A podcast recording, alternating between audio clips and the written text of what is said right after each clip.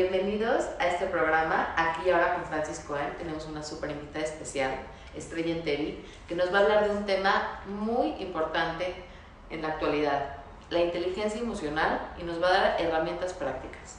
Inteligencia emocional en la infancia. Por favor, Estrella, bienvenida. Muchas, muchas gracias, Francis, por invitarme el día de hoy. Eh, en los últimos años he tenido la oportunidad de de dar muchas clases y cursos a niños en relación a la inteligencia emocional. Y justamente cuando termino la maestría y la especialidad y ya está segura de que quiere ser psicóloga clínica, en mí existe esta inquietud de por qué nada más los niños con ciertas dificultades pueden entonces venir a un proceso terapéutico, a un proceso emocional. Si no, quiero abrir esta, esta oportunidad a todos los niños y desde ahí comienzo a trabajar la inteligencia emocional de manera grupal con niños de su misma edad, creando un, programa bastante extenso. Eh, debido a esto he tenido la oportunidad de estar en constante contacto con los papás, mamás, papás, educadores, escuelas, y en todos ellos existe esta inquietud de cómo puedo hacer para que los niños tengan mayor inteligencia emocional, cómo puedo hacer para que sepa resolver problemas para que pueda conocer sus emociones, ser empático, tener más amigos. Y entonces, em, siempre te piden una respuesta práctica, una respuesta momentánea que les resuelva cierta situación. Y a veces eso es bien difícil, porque todo conlleva un proceso. Pero hoy en día como papás o educadores, maestros, estamos comprometidos con la educación de nuestros niños y tenemos muchísimos recursos para poder llevarlo a cabo. Y entonces por eso agradezco hoy tu invitación. Em, anteriormente el, el, coeficiente intelectual, el CI, era lo más importante.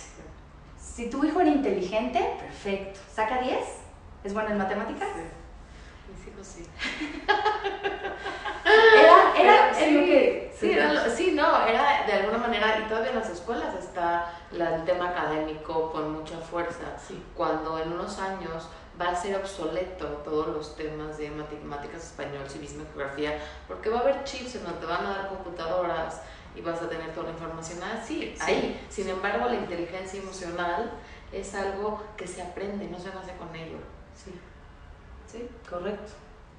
Y poco a poco las escuelas, el gobierno, en México existe una ley desde el 2016 en el cual piden, el, el gobierno eh, instauró que dentro del programa pueda ya haber una educación emocional, basados en Rafael Vizquerra, en Daniel Goldman, y entonces si se meten en Google pueden ver el escrito por parte del gobierno y ya poco a poco México ha ido impulsándose y avanzando en eso de una manera impresionante.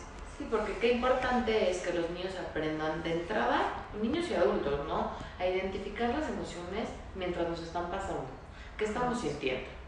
Aceptar la emoción, saber que la emoción no es buena ni mala, simplemente es. El tema es qué haces con esa emoción, porque generalmente las emociones son por algo y para algo, tienen una función especial. O sea, por ejemplo, el miedo nos ayuda a movernos, ¿no? Si estamos en un callejón muy oscuro el miedo hace que digas, no, por ahí no me voy a ir, me voy a ir por donde hay luz. Entonces, de alguna manera tienen un eh, sentido para la supervivencia. El enojo te ayuda a defenderte, sin embargo, es bien importante poderles ofrecer a nuestros niños herramientas de actuar, cómo actuar la emoción. O sea, se vale sentir enojo, no se vale pegar, se vale estar frustrado, no se vale ser grosero, que sí se vale. Entonces, de alguna manera, dar posibilidades, no nada más que no se vale, sino que sí se vale, y es poco a poco en donde ellos van a ir practicando eh, su propia sensación y su propia emoción y saber qué es lo que está causando esa emoción. ¿Por qué? Porque el enojo viene, ¿por qué? Porque te sientes agredido y saber qué tan... Eh, qué tan sí, y qué tan relacionado está tu nivel de reacción a lo que realmente pasó. al suceso, claro. ¿no? ¿Cuántos niños no...? Y también ¿Cuántos niños no reaccionan, digamos, de más? Pero también como padres es bien importante que entendamos que la, la, reacción de mi hijo va de acuerdo a su edad. Si a un niño de dos años se le cae el helado y se pone a llorar y hace un berrinche, uno piensa, es un helado. Como papá dice, No es, para helado, no tanto. es para tanto. Pero para él, ahorita, esa pérdida del helado que llevaba deseando es similar a yo llegar A un duelo. Sí. a un duelo para una persona. Es como cuando un niño va corriendo y de repente se cae. Y dices, no pasó nada, ya párate. No, a ver, permíteme, sí pasó. Te asustaste o te lastimaste, vamos a respirar, vamos a ver qué pasó, qué sentiste, ¿no? Como que muy relacionado a qué estás sintiendo. Y, es difícil porque uno como adulto a veces te cuesta trabajo saber qué estás sintiendo. Pero Sí. si de pronto cierras los ojos y te pones a ver, a ver, ¿en dónde lo siento, no? A ver, al niño decirle, ¿En a qué ver, parte ¿qué de mi sientes? ¿En cuerpo cuerpo tu cuerpo está sintiendo y qué se siente y cómo se siente y para qué crees que está eso. Entonces, de alguna manera, aparte, te genera un vínculo con ellos, porque es como de alguna manera ellos ya tienen esta relación contigo en donde se vale sentir todo. No estoy esperando a que tu papá o a tu adulto, a tu maestro me valides lo que estoy sintiendo. Es válido. ¿Por qué? Porque lo estoy sintiendo. Y como maestro adulto, papá, eres un traductor de lo que tu hijo está sintiendo. Entonces, de ahí, pensamos que como papás, hoy en día existen diferentes tipos de crianza. Y cada uno va decidiendo qué tipo de crianza puede tomar. En ocasiones, eh, menos reglas, más estructura. Sí, sí. Y entonces, dentro de este estilo de crianza, todo se repite él, quiero que mi hijo se porte bien, o quiero que mi hijo sea Sí, bueno, o sea, O sea feliz. feliz. Y la constante es que él sea feliz y sea bueno. Y puedo tener las reglas establecidas en casa, en ocasiones más laxas y más flexibles, en ocasiones más Pero todos autoritarias. con el mismo fin, ¿no? Pero todo es con el mismo fin. Y entonces les voy a compartir algunas herramientas que como papás o educadores podemos tener en mente a la hora de que estamos educando y a la hora de que estamos con ellos comiendo. Todo el tiempo tenemos oportunidad de ir fomentando esta inteligencia emocional en ellos. Como bien has descrito hasta ahora y hemos hablado, las emociones tienen un peso muy importante, pero la educación emocional no únicamente es la educación de mis emociones Sino mis pensamientos también, de mis pensamientos, Y de mis de acciones. mis acciones, de mis reacciones. de mis reacciones y va de la parte también con la conciencia en mí mismo. Cuando un niño se conoce a sí mismo, sabe en qué es bueno, qué cualidades positivas tengo, en qué me diferenció del otro que me hace único y especial y creo y fomento esta conciencia en él, va a adquirir mayor seguridad, Claro. va a adquirir mayor fortaleza. Hoy en día hablamos de la autoestima constantemente. Claro. Y a mí me gusta hablar más de un autoconcepto.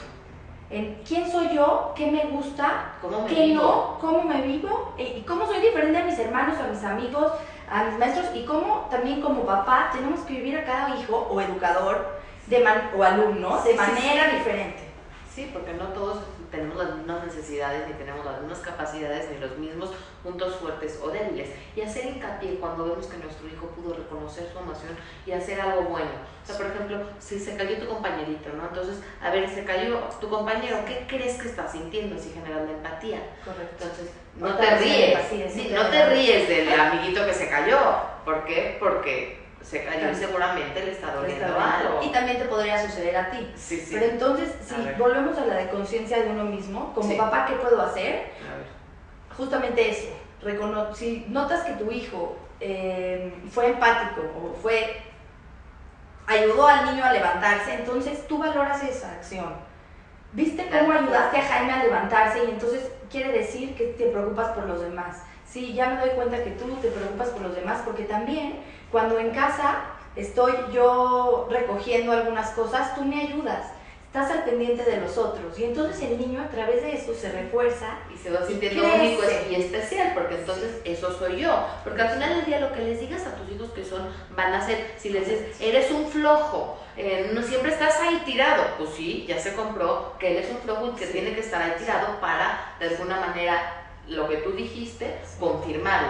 Sin embargo, si le dices, eh, eres muy empático, ayudaste al otro, o sea, tratar de reforzar siempre lo positivo, Siempre porque somos seres integrales Siempre. y nuestros hijos también van a tener eh, situaciones que a lo mejor no son las ideales para nosotros, como nos gustaría, por nuestras o como nos expectativas. conviene. Sí, sí, sí. Y saber diferenciar que esa es tu necesidad como papá que tu hijo es un ser independiente a ti. Ahora sí dicen, la libertad mía se acaba cuando empieza la del otro. Entonces, cuando empieza la del otro es, ¿en dónde empieza mi hijo? Mi hijo no soy yo, ni vino aquí ni para hacerme feliz, ni para cumplir mis expectativas, ni para que sea lo que yo quiero que él sea. Ni para portarse bien todo el tiempo. Aparte. Porque como mamá nos presionamos muchísimo en ese aspecto. Sí, que, que esté bien sentado. Y en la escuela también les dicen mucho, es que su hijo se movió, es que su hijo estaba inquieto. Bueno, los niños se mueven, están vivos, están llenos de vida. ¿En donde dicen que el movimiento es señal de todo lo contrario? Cuando el movimiento es este, constante, es lo único que tenemos seguro, ¿no? Sí. Sí, entonces recuerden siempre reforzar. Reforzar es la, la, la, reforzar. reforzar todos los aspectos positivos de mis hijos, de mi esposo, de la gente en general. Sí, sí, sí, eso va a todo. Sí, aplícalo para la vida.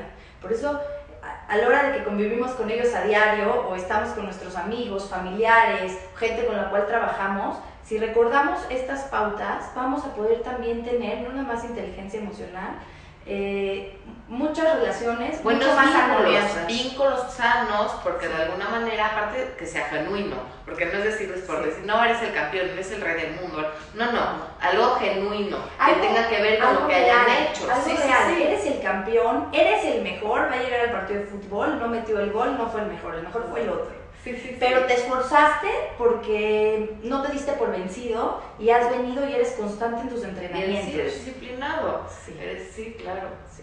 Okay. Pasamos a la segunda parte, que es la autorregulación.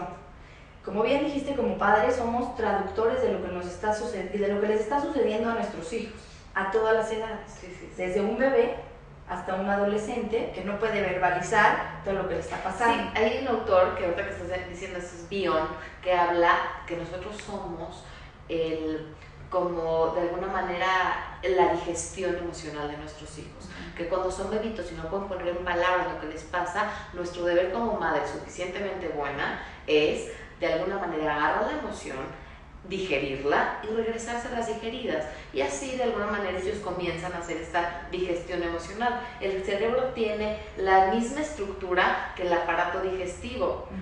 Entonces de alguna manera la digestión emocional tiene que ver con la digestión de emociones y de pensamientos. Muy interesante. Em, la autorregulación va ligada a la frustración y a la tolerancia a la frustración. Es imposible que nuestros hijos dejen de frustrarse, pero como padres o educadores constantemente eso tratamos de evitar, para que no les duela, para que no se lastimen, para lograr resolverles. Y tolerar esta frustración es lo que los va a llevar a lo largo de la vida a tener más autorregulación y a poder entonces eh, diferenciar entre mis emociones, diferenciar en lo que estoy sintiendo, poder diferenciar entre la... Eh, el estímulo que estoy viviendo, la situación y realmente la reacción. reacción. que yo estoy teniendo. Y entonces esta autorregulación como papás, esta tolerancia a la frustración la debemos de permitir y también acompañar. No, ¿y qué crees, Estrella? Está excelente eso, pero empezar por uno mismo. Porque si tú como papá y como adulto no toleras la frustración, de alguna manera, ¿cómo vas a dejar que tu hijo tolere la frustración? Generalmente y siempre tiene que ver con nosotros mismos como personas, porque un trabajo personal hace que los demás de alguna manera se beneficien. ¿Por qué? Porque mientras tú te conoces y tú puedes tener esa tolerancia a la frustración, tus hijos van a aprender a tener esa tolerancia a la frustración. No les puedes pedir algo que tú no haces. Sí, en todos los aspectos. Sí, sí. Debemos de recordar que y hay un libro que lo dice, es Tu hijo, tu espejo. En mm. muchas ocasiones nosotros criamos de la misma forma en que fuimos criados y entonces desde ahí tenemos que intentar hacer un cambio. Tenemos que aprender, tenemos que generar nuevas estrategias para poder movernos a nosotros mismos, para poder desarrollar ciertas capacidades que en ocasiones no tenemos. Y desde ahí enseñarles también a ellos. Si fuiste una persona con muchos límites, de alguna manera vas a tender a poner muchos límites. Si fuiste una persona que no tuvo límites, puede haber de dos.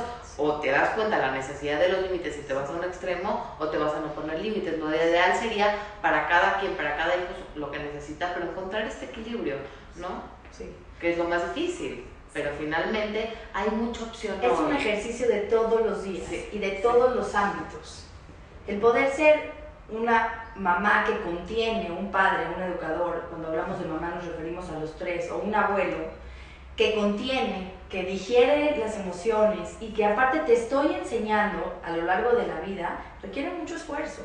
Y, mucho mucho trabajo. y algo bien importante es, me puedo equivocar.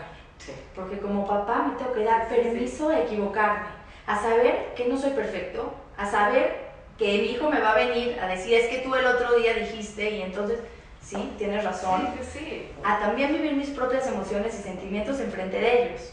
¿Cuántas mamás no viven un duelo? Recientemente tuvimos una y se esconden para llorar de sus hijos. Sí, sí, Y ¿no? se esconden a la hora de que tuvieron algún pleito con el esposo para que el hijo no vea todo el enojo y la Y frustración. aparte todo se siente en casa, porque hay otro lenguaje que es el no verbal, que es el intuitivo, que es el inconsciente. Los hijos saben todo lo que está pasando en casa, aunque no se hable. Entonces, si se habla y se abre, es mucho más sano, porque entonces, si mi papá se tiene que esconder para llorar o mi mamá, pues eso quiere decir que yo también me tengo que esconder para llorar y no puedo abrir mi enojo, mi frustración y mi tristeza. Tristeza, sin embargo, si mi mamá la comparte conmigo desde su conciencia y desde no cargarle al hijo, porque es De muy más. importante no cambiar los roles. Aquí los papás estamos para los hijos, no los hijos para los papás. Entonces es para abajo, no para arriba. Sí. No es como, ahora sí que la naturaleza es muy sabia. Está el árbol, está la, el, el fruto y cae el fruto, no es al revés. Entonces saber que nosotros estamos para nuestros hijos. A mí, a mí me pasó compartiendo esto eh, con alguno de mis hijos que a algún evento o algo. Entonces, obviamente pues uno trata de ir a todo a ¿no? Pero ¿por qué razón el que cuenta es el que no estuvo? Pues así fue, ¿no? es que no veniste. ¿Qué querés, mamacito, papacito? No fui y me hubiera encantado compartir contigo, pero aquí estoy ahorita, estoy contigo en este momento y seguramente va a haber ocasiones en las que no voy a poder ir. Entonces ya te curas en salud porque de una vez le avisas que no puede ser perfecto y les ayudas a enfrentarse a un mundo real, Real. que no puede ser como uno imagina, porque cuando les das todo, de alguna manera les haces creer que merecen todo y que cuando no pasa, ¿qué está pasando?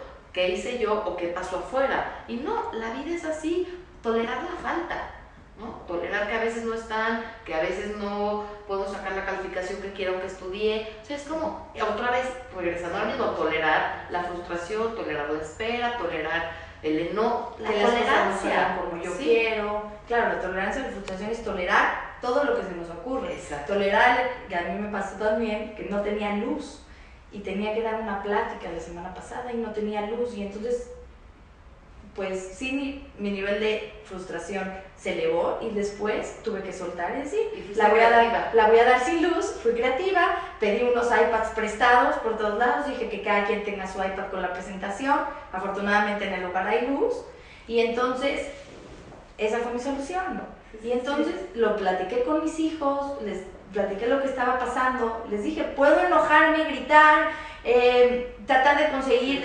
basta, traté de conseguir muchos electricistas, no lo logré, ni, ninguno podía, era el otro día a las 10 de la mañana, iPad solucionado. Entonces me decían, ¿pero cómo? Sí, tengo que optar las herramientas que tengo y salir adelante. Y entonces a la hora de demostrárselo también a mis hijos, educamos con el ejemplo. Y esa es la inteligencia emocional, que la vida no te marque lo que tú vas a hacer, sino la vida, con la, en la vida te vas a enfrentar a diferentes situaciones. ¿Qué herramientas internas vas a sacar para poder solucionar de la mejor manera que te quedes lo más tranquilo y lo mejor posible? Sí, sí, importantísimo. Porque uno hace lo mejor que puede con las herramientas que tiene. Entonces desde ahí también no hay juicio.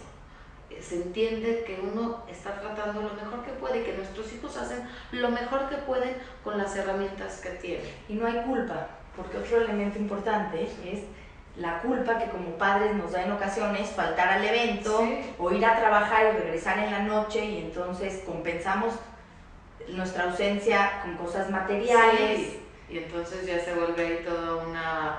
eh, se generan otro tipo de expectativas y donde los hijos confunden el amor con los regalos. Y cuando como padre o madre sentimos culpa, alguna modificación tenemos que hacer. Si estoy trabajando eh, y no regreso a dormir a mi hijo y siento culpa, entonces voy a hacer lo posible para poder regresar en la noche a dormir a mi hijo. ¿Me explico? Diferentes, diferentes situaciones. Pero no podemos, no vivir con culpa. Porque como padres, una y otra vez vamos a tropezar, una y otra vez nos van a reclamar y nos Sí. vamos a equivocar, pero desde ahí tenemos que utilizar esto para enseñarles a ellos. Y, y aprender a decir, me equivoqué.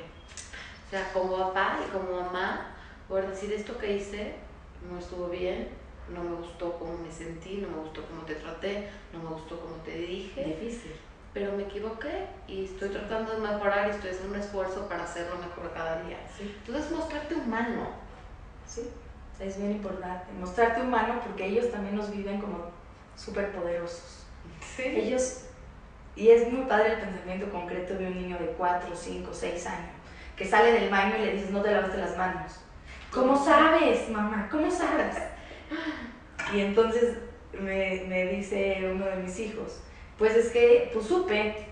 Yo no le digo que porque oí la cadena y no oí el agua y no le doy toda la explicación. A ver, mamá, ¿cómo se llama el niño más chiquito de mi salón? Eh, y empiezo a decir nombres.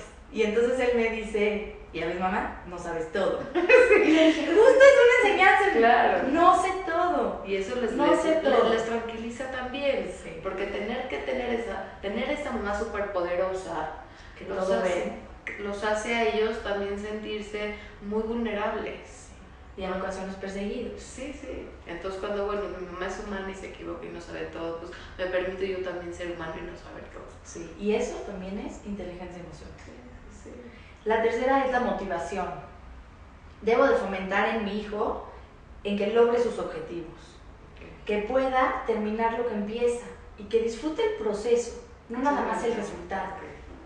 Ahora que viene fin de año, fin de cursos, Sí. y entonces nomás vemos la boleta y nos enfocamos en el 9, 8, 7, 5. Sí. Mm, esta estuvo mal, está muy bien, el 10. Pero ¿qué hizo para en matemáticas o en Sí. historia sacarse ese 7? Sí. Le tomó Quizá esfuerzo, fue, quizá fue la que más lo logró. esfuerzo le, le tomó, Claro. ¿no? Entonces, Claro. verlos como in- inter- o sea, integrales a los hijos, ¿no? O sea, poco importa el 10 o el 8 o el 7. Bueno, a mí poco me importa. Hoy en día es lo que estamos retomando. Es como cómo fue tu proceso para llegar ahí, qué te implicó y sobre todo lo que dijiste, que me parece muy importante, el goce, ¿no? Que puedan gozar lo que hacen, que lo vivan con gusto y con pasión. Si están en la escuela, que gocen ir a la escuela. No nada más el recreo es gozo, también el aprendizaje no es un castigo, no es un castigo ir a la escuela, no es un castigo tomar clases, es un goce. Entonces, ¿qué queremos para nuestros hijos? Generalmente son tres cosas que estaba leyendo, que eran que sean hijos buenos, que sean compasivos, que tengan empatía, ¿no? La segunda es que gocen lo que hagan, que tengan gozo por la vida, disfrutar, que, se contentos diviertan. con lo que tienen. Sí, que se diviertan. La tercera era algo así como hacer del ordinario algo, algo extraordinario, ¿no? O sea, que tengan esa capacidad de darle su toque eh, particular que los hace únicos y especiales, Sí. ¿no? Suena, suena, Sí, mira, ah, su- suena En extenso, pero en verdad que Sí. si uno lo va integrando a su vida diaria, lo va logrando.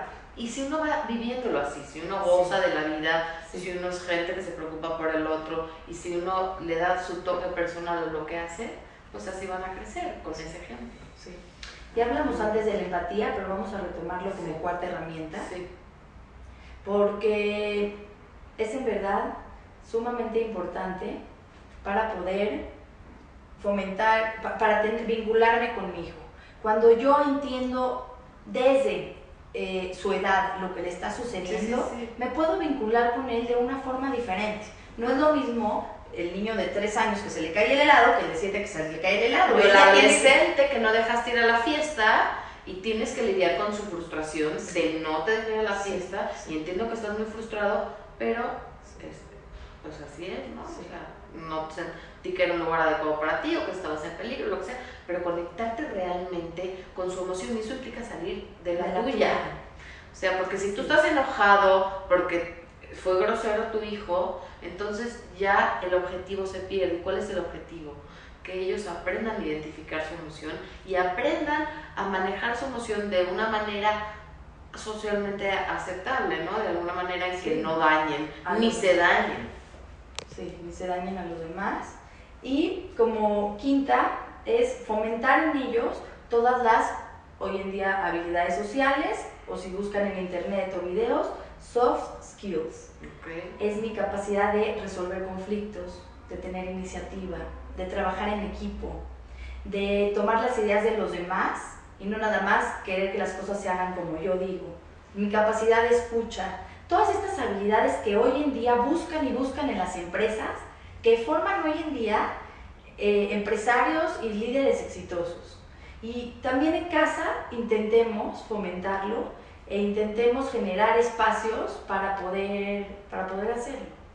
Sí, para que puedan adquirir esas herramientas. Fíjate que los deportes, por ejemplo, en grupo, te dan mucho esta parte de trabajo en grupo. Si tienen eh, la suerte de tener un buen coach, de tener un buen entrenador que los aliente a este, eh, desarrollarse, a trabajar en equipo, por ejemplo el fútbol, es un trabajo de equipo, o sea, no te puedes quedar tú el balón, porque si no, pues te sacan, tienes que pasar el balón, entonces de alguna manera es como a sentir que uno es uno más, uno no tendría que ser el protagonista o el mejor y el especial. Y cuando aceptamos que somos uno más y que nuestros hijos para nosotros pueden ser lo mejor, pero finalmente son uno más, entonces de alguna manera baja mucho la ansiedad, porque ya no están esperando que yo eh, sobresalga, que yo... Entonces, aquí somos uno más en la vida. Y cuando nos vivimos como uno más, como parte de, de, de este, de, pues, de lo que somos, ¿no? Del pueblo, de la gente, de, ¿no? De alguna manera baja mucho la ansiedad.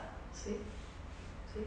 Y con todo esto retomamos que la inteligencia emocional hoy en día va teniendo un auge de verdad los invito a investigar en internet, en YouTube, en otras conferencias que he visto también en tu blog en relación a esto. Y como padres intentamos día a día fomentar estas distintas estrategias en nuestros hijos, vamos a lograr cosas muy distintas a las que tenemos esperado. Vamos a lograr que nuestros hijos escuchen más, vamos a lograr que hagan cosas por sí mismos, en que se sienta seguro para irse a casa del amigo, en que como adolescente pueda aprender a decir no también. Exacto, sí, porque de alguna manera eso los va a ayudar a poder decir no más adelante a las drogas, al sexo, al alcohol, porque tienen una adecuada autorregulación. Una tolerancia a la espera, una tolerancia a la frustración, pero eso empieza desde que son muy chiquitos. O sea, y es un trabajo, es un proceso, hay que tener paciencia, hay que tenernos paciencia y como siempre lo digo, seamos buenos, seamos amables y empecemos por nosotros mismos, ¿no? Porque también eso de alguna manera los hijos lo, viven y lo sienten. Sí. Y si están viendo esto y entonces quieren empezar a generar un cambio, pueden hacerlo, nunca es demasiado tarde para la edad de nuestros hijos. Van a empezar a sentir ellos la diferencia en nuestro manejo del lenguaje, en cómo los vemos, en verlos, ¿no? Porque cuánto tiempo pasamos corriendo, yendo y viniendo, y ese contacto visual. del visual con el niño lo hace sentir visto, o sea, estar, dejar el teléfono a un lado, dejar todo lo que estamos haciendo y cuando estemos con ellos, realmente estar con ellos y gozar el tiempo que estás con ellos, porque finalmente los hijos son prestados y no están para toda la vida, entonces tenemos el privilegio de estar en el camino con ellos y de educarlos, de guiarlos, de estar con ellos, de enseñarles. Entonces, más que como un trabajo, eh, como carga, vivirlo con goce y con privilegio, ¿no? Este, Generalmente los problemas de aprendizaje no son de aprendizaje, tienen que ver con algo emocional. Entonces todo está muy ligado. Este, y, cada vez se han dado cuenta que mientras más inteligencia emocional la gente tiene, mejor le va en todos los sentidos y tiene una mejor calidad de vida. ¿Sí? Estrella, un placer, por favor, das talleres, si los puedes, por favor, este... Claro que sí. Búscanos en Instagram como Talleres Zoom. Igual la página de internet es www.tallereszoom.com y ahí van a encontrar diferentes información de los, de los talleres y cursos que damos Quedamos aquí en la Ciudad de México. ¿De qué edades? ¿Para qué edades tienes? Cuatro años, todo preescolar, primaria y hasta adolescentes. Y es padrísimo porque van con niños de su misma edad a trabajar esta parte de así soy yo, mis cualidades, mis emociones, mis life skills y van viviendo este proceso en compañía de sus papás que también nos vamos involucrando mucho. No, pues suena muy interesante, así que no hay este, no hay pretexto, ¿no? Para poder educar a nuestros hijos y para poder vivir con ellos de una manera más saludable. Sí, ¿no? más, sana y todo. Sí, más divertida. sí, También yo siempre le digo a los papás, puede ser a través de la diversión. Y habla y eleva la voz y de repente que te vea que tú también lloras como él llora y te diviertes como él. Y entonces desde ahí empiezas a educar diferente. Se los recomiendo ampliamente, es una experta maravillosa, Estrella. Gracias Muchísimas gracias por estar aquí Gracias a y ti. espero les haya gustado y servido. Gracias.